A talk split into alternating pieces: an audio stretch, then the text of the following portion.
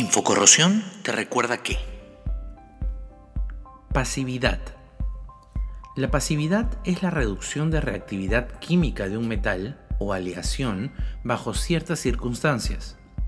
En algunos casos, la formación de una película de óxido ocurre naturalmente en el aire y provoca una reducción sustancial de la corrosión de esos materiales.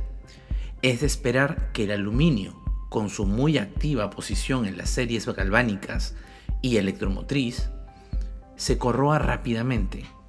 Pero debido a la presencia de una muy delgada y fuertemente adherida película de óxido de aluminio que forma el aluminio bajo exposición al aire, el aluminio y sus aleaciones tienen buena resistencia a la corrosión en muchos medios ambientes donde la película de óxido responsable de su pasividad es estable.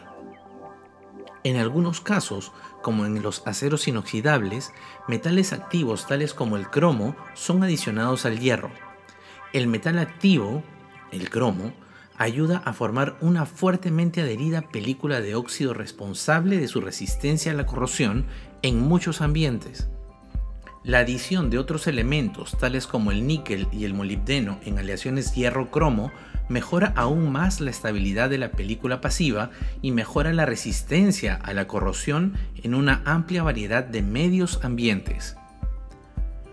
Un incremento en el poder oxidante del medio también puede mejorar la estabilidad de la película pasiva en algunos metales.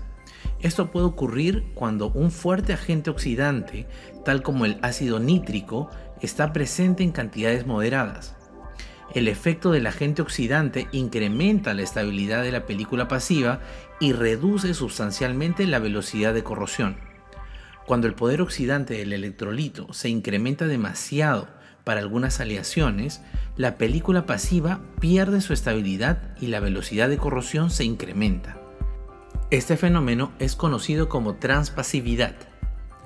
Un efecto similar puede ser producido para algunos metales en ciertos medios ambientes si una corriente es aplicada a la superficie del metal y hacerla más negativa. Esto tiene el mismo efecto de incrementar el poder oxidante del electrolito. Si el potencial es mantenido de tal forma que el, que el metal permanece en el rango pasivo, la corrosión puede ser reducida a niveles bajos. Este es el principio básico de la protección anódica, la cual conversaremos en un próximo episodio. Esto fue Infocorrosión te recuerda que...